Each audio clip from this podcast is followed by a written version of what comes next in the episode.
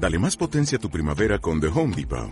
Obtén una potencia similar a la de la gasolina para podar, recortar y soplar con el sistema OnePlus de 18 voltios de Ryobi desde solo 89 dólares. Potencia para podar un tercio de un acre con una carga. Potencia para recortar el césped que dura hasta dos horas.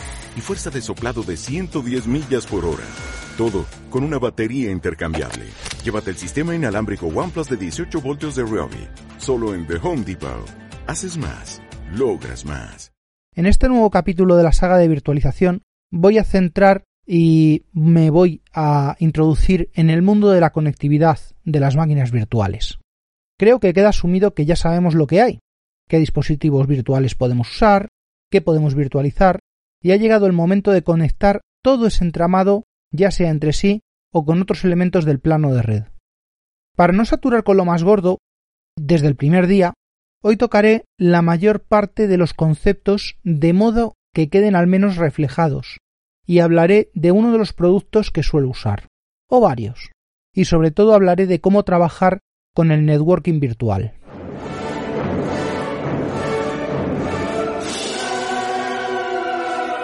Bienvenidos a Yo Virtualizador.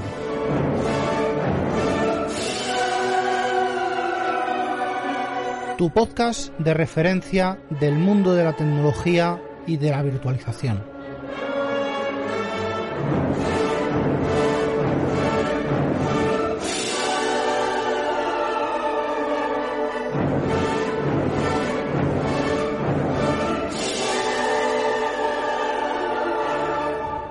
Para empezar, hay varios conceptos de trabajo que son más o menos complejos de explicar, y el primero es el bridge, el puente. Ojo, aún no me voy a meter en segmentación, en VLANs, en protocolos avanzados, en agregaciones. Durante todo este capítulo, una red, una subred o cualquier cosa equivalente será un único rango de red con segmentación por máscara y con los atributos propios de una clase C, por poner un ejemplo. Ah, y si no especifico lo contrario, cualquier cosa es aplicable tanto a setas como a baremetal. Hipervisores de tipo 1 o de tipo 2, máquinas físicas, máquinas virtuales, indistintamente. Tampoco vamos a irnos a VPN, SDN, NFV, SD-WAN, MPLS, ni a ninguna de esas siglas y palabras tan cookies que suenan tanto últimamente y que no son para todos los bolsillos. Bueno, pues eso, conexión de puente. Este tipo de conexión es la más básica y lo que hace, y esto hay que cogerlo con pinzas, puesto que no siempre ha sido así y también varía en función de los productos, es canalizar de en una tarjeta, en una red física, todo el encaminamiento de las redes virtuales. Esto es, una máquina virtual tiene, como ya expliqué en el capítulo de las tarjetas de red, un dispositivo de software que hace la emulación de un determinado dispositivo para la red, pero en modo bridge se apoya directamente en la tarjeta física asociada a la conexión. A ver, me voy a intentar explicar un poquito mejor. Una tarjeta de red virtual expondrá sus propiedades a la máquina virtual, pero saldrá al mundo, eh, al mundo exterior, con la identidad de la tarjeta física. Tanto es así que los switches de la red un switch físico con una mínima gestión, o un nodo de red vecino, como otro servidor, un router, un ordenador, cualquier cosa con capacidades de capa 3, será capaz de identificar la MAC asociada a una determinada IP, incluso una misma MAC para varias IP, y esa MAC será la de la tarjeta física del equipo donde se está realizando la operación de virtualización. Creo que ahora sí ha quedado bien. Vamos, que con mi misma Mac veré en el DHCP tantas direcciones IP como máquinas tenga levantadas y conectadas en el bridge y con actividad, además de mi propia tarjeta. Sí, sé que esto es contrario a la lógica, puesto que la red va a devolver los paquetes en cada segmento a una pareja de MAC e IP. Si me hago con las pruebas, podré demostrar cada una de las formas en las que los diferentes productos gestionan esto. Pues esto es el bridge, por lo menos en lo que se refiere a VMware Player, VirtualBox, eh, Workstation, cualquier otro software de este tipo. En el caso del SX, mm, Hyper-V o KVM, la cosa es un pelín más compleja y ya tocará, ya tocará en su momento. El siguiente elemento que podemos tener en la, en la red es la red aislada. Sí, no es la clásica red que veamos y para la que queremos tener un servicio, pero bueno, ¿y, por qué no? La utilidad de esto es eh, sencilla de entender. Es tener una máquina de backend aislada, incluso del propio host. En esa máquina vamos a tener, por ejemplo, una base de datos a la cual podríamos acceder desde el host, pero bueno, ¿para qué? ¿Tenemos las credenciales? Las credenciales, el driver, todo. Eh, todo eso está en la máquina del aplicativo, la cual tiene una tarjeta de red en esa red ciega, en esa eh, red aislada. Puede tener una tarjeta, puede tener dos tarjetas de red, una estará conectada a la red eh, interna, a la red aislada, por la cual se va a comunicar con la máquina de la base de datos. La otra será una conexión bridge, una nateada, una de switch, por la cual accederemos a la máquina del aplicativo. Bueno, es un ejemplo, ¿vale? Como esto, al menos otros dos. Por ejemplo, la red de tráfico interno del Herbit para alta disponibilidad de los Edge, de VCNS o de NSX. Bueno, como esto es un poco complejo, eh, la red de Herbit del tráfico interno de un clúster de software, por ejemplo. Las redes de sincronización o las de tráfico de almacenamiento también pueden aprovecharse de esto. Precisamente una de las eh, premisas más necesarias de la red es que se conecten los dispositivos mínimos necesarios para reducir, pues por ejemplo, la posibilidad de una tormenta de broadcast. bueno, esto ya está muy controlado, pero lo he vivido. También para evitar una posible fuga de datos.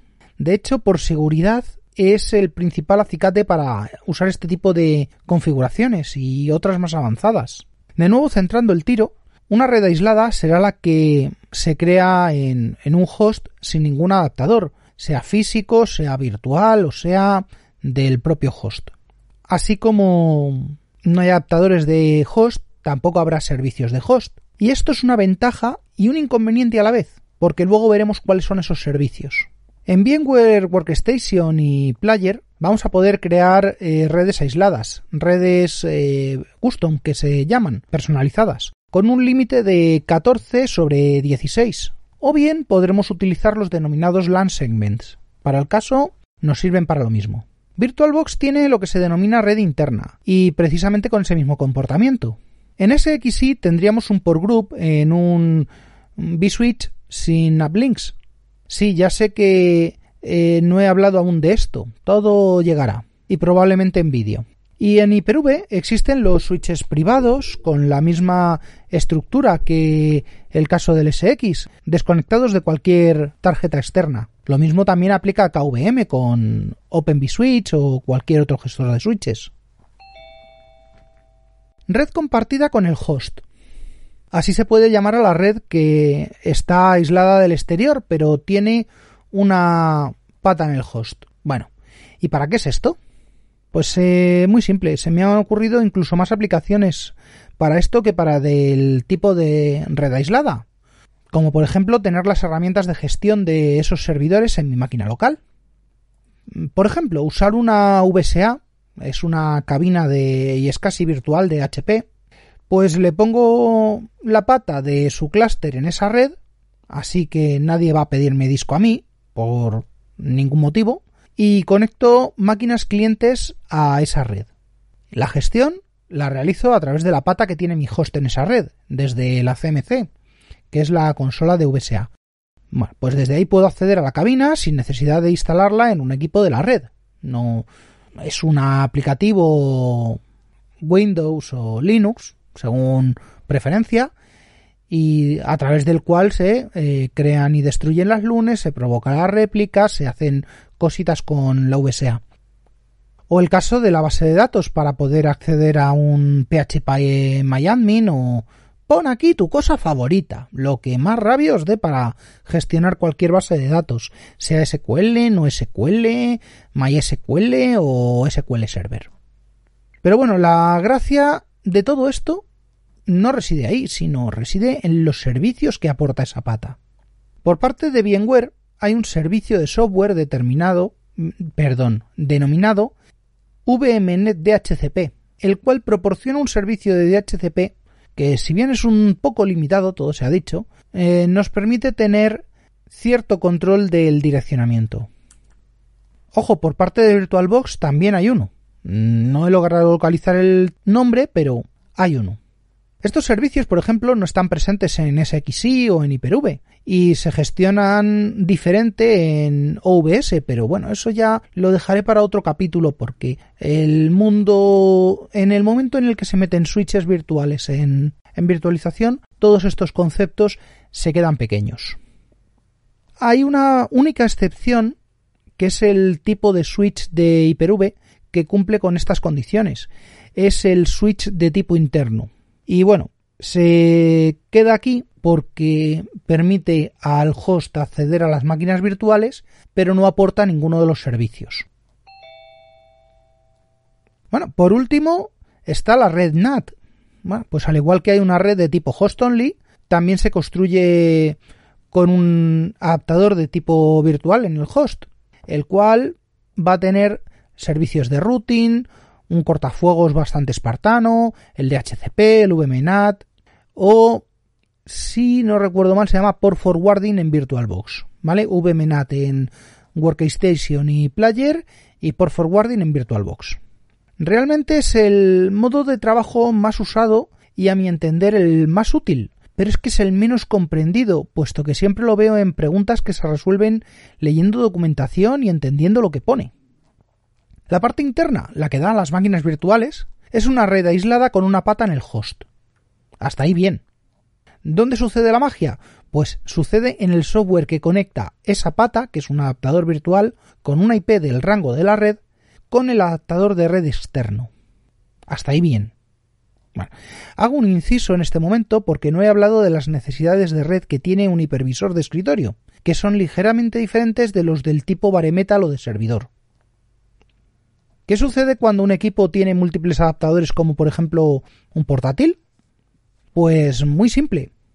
Sea Windows o Linux, el sistema va a discriminar entre todas las conexiones disponibles y seleccionará la conexión operativa en función del binding order, del peso de los interfaces o, en último y más frecuente caso, en la ruta por defecto y su métrica. Esto es bastante amplio y queda un poco fuera de lugar, pero lo he sacado porque es, es común. Tanto en el caso de VMware o de VirtualBox se puede seleccionar el adaptador o dejar la elección en automático. Y en el caso de Hyper-V hay que declarar la conexión en el switch con uno de los adaptadores del sistema. De esto recuerdo que hubo una documentación específica porque era bastante frecuente montar portátiles con Windows 2012, Windows Server 2012, para realizar las demos y bueno, había una forma de hacer que ambos adaptadores a la vez fueran uplinks del switch de conexión de las máquinas virtuales. Pero bueno, para la inmensa mayoría de los usuarios esto debería ser transparente. Pero para los que nos movemos constantemente entre varias redes, podemos tener juerga y esto es extensible a quien eh, también que lo hay se conecta por cable y wifi a la vez.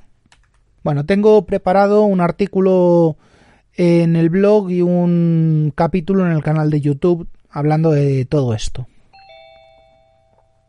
Con esto ya hemos repasado una parte importante de los temas de conectividad de los principales hipervisores. Y solo me queda, a modo de resumen, pues eso, un pequeño resumen. Para VMware Workstation y Fusión, por ejemplo, tenemos el gestor de redes desde su menú, o como aplicación aparte.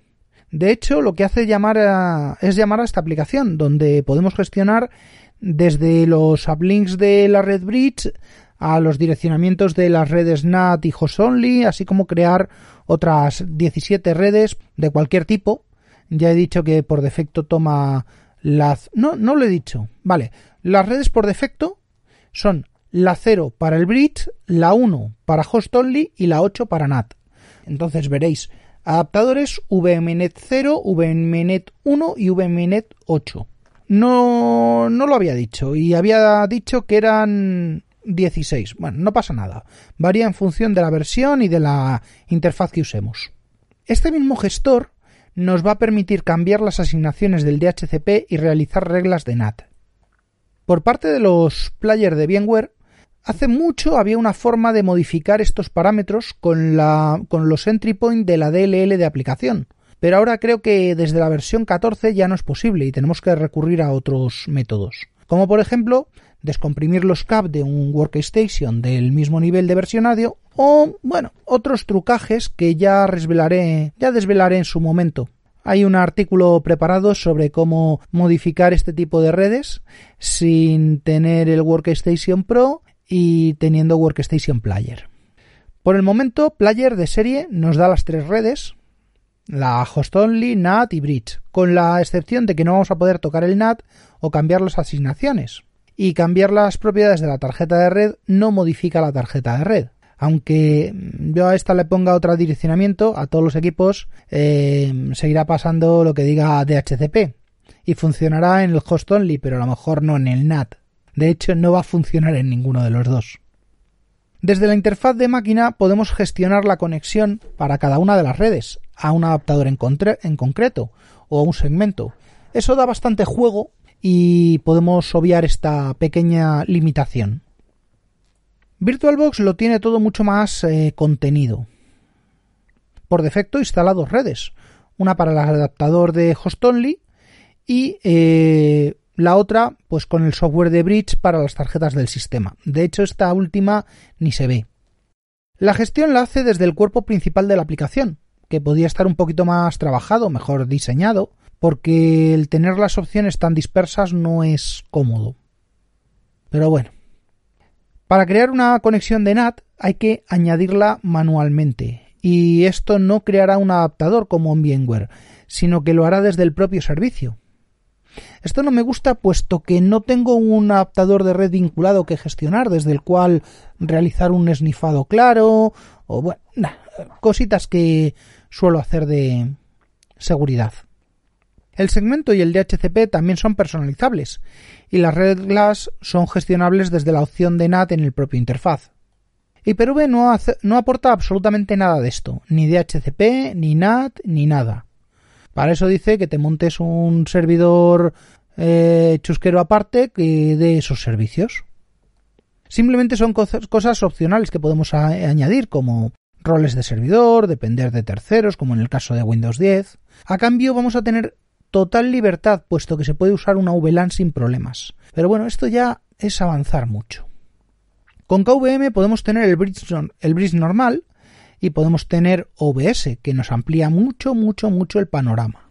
Ya hablaré de ello. Y bueno, en SX tenemos todo un espectro de switches muy flexible con muchas más casuísticas de las que alcanza este capítulo. Así que sin más, hasta el próximo capítulo. Y hasta aquí el capítulo de hoy de Yo Virtualizador, podcast asociado a la red de sospechosos habituales. Suscríbete en fitpress.me barra sospechosos habituales. Para más información de contacto, suscripciones y resto de la información referida en el programa, consulta las notas del mismo. Un saludo y hasta la próxima.